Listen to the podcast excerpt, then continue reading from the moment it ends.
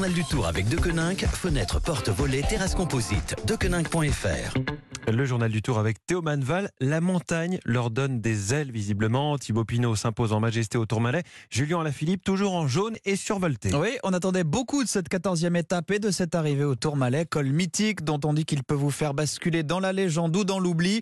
C'est donc la légende pour Thibaut Pinot. Nouvelle victoire de prestige après l'Alpe d'Huez il y a 4 ans. On a vu son manager Marc Madio quasiment en transe au moment de l'arrivée. Heureux pour lui, heureux pour ses coéquipiers, heureux pour le staff. Ici, on n'est quand même pas euh, sur une arrivée euh, classique, si je puis dire. On est sur un truc particulier. Euh, Il suffisait de voir euh, le nombre de spectateurs dans la dernière montée. L'endroit est majestueux et gagner ici, ça, reste. Et il aime bien les endroits classieux. Pinot, il est né avec du talent et il est devenu champion en travaillant. Voilà. Donc euh, aujourd'hui, c'est le résultat du travail. Marc Madio, manager de la formation Groupama FDJ au micro européen de Marguerite Lefebvre. L'autre grand vainqueur du jour, c'est Julien Alaphilippe, toujours en jaune ce matin. Et on se demande si ça va durer encore longtemps. Oui, on se pose la question tous les jours. Lui continue de jouer les étonnés comme s'il se surprenait lui-même d'avoir si bien tenu hier en haute montagne. Julien Alaphilippe, plus que jamais leader au général. Deuxième de l'étape hier derrière Thibaut Pinot. Il a même conforté son maillot jaune puisqu'il a distancé la plupart de ses rivaux dans le final.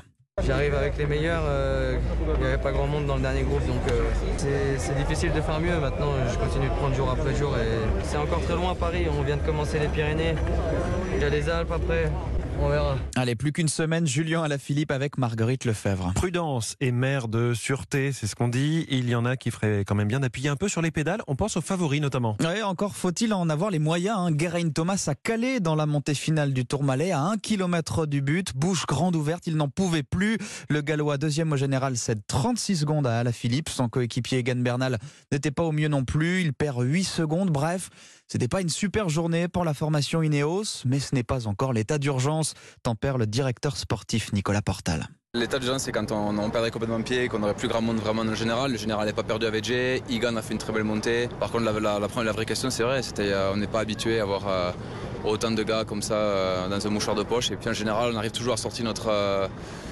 Quelque chose quoi. Et là aujourd'hui, c'était c'est plutôt mitigé ouais. Le directeur sportif d'Ineos au micro d'Axel May. Un point rapide sur le classement général. Julien Alaphilippe leader avec 2 minutes et 2 secondes d'avance sur Geraint Thomas. Steven Kruijswijk est troisième à 2 minutes 14. Thibaut Pinot reste dans la bagarre hein, pour le podium. Sixième à 3 minutes 12 secondes.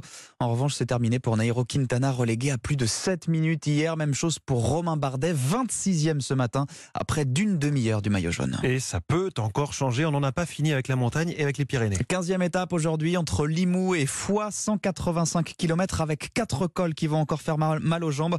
Départ à midi, c'est à suivre toutes les demi-heures avec nos envoyés spéciaux sur la route du Tour. Merci beaucoup. C'était le journal du Tour signé Théo Manval.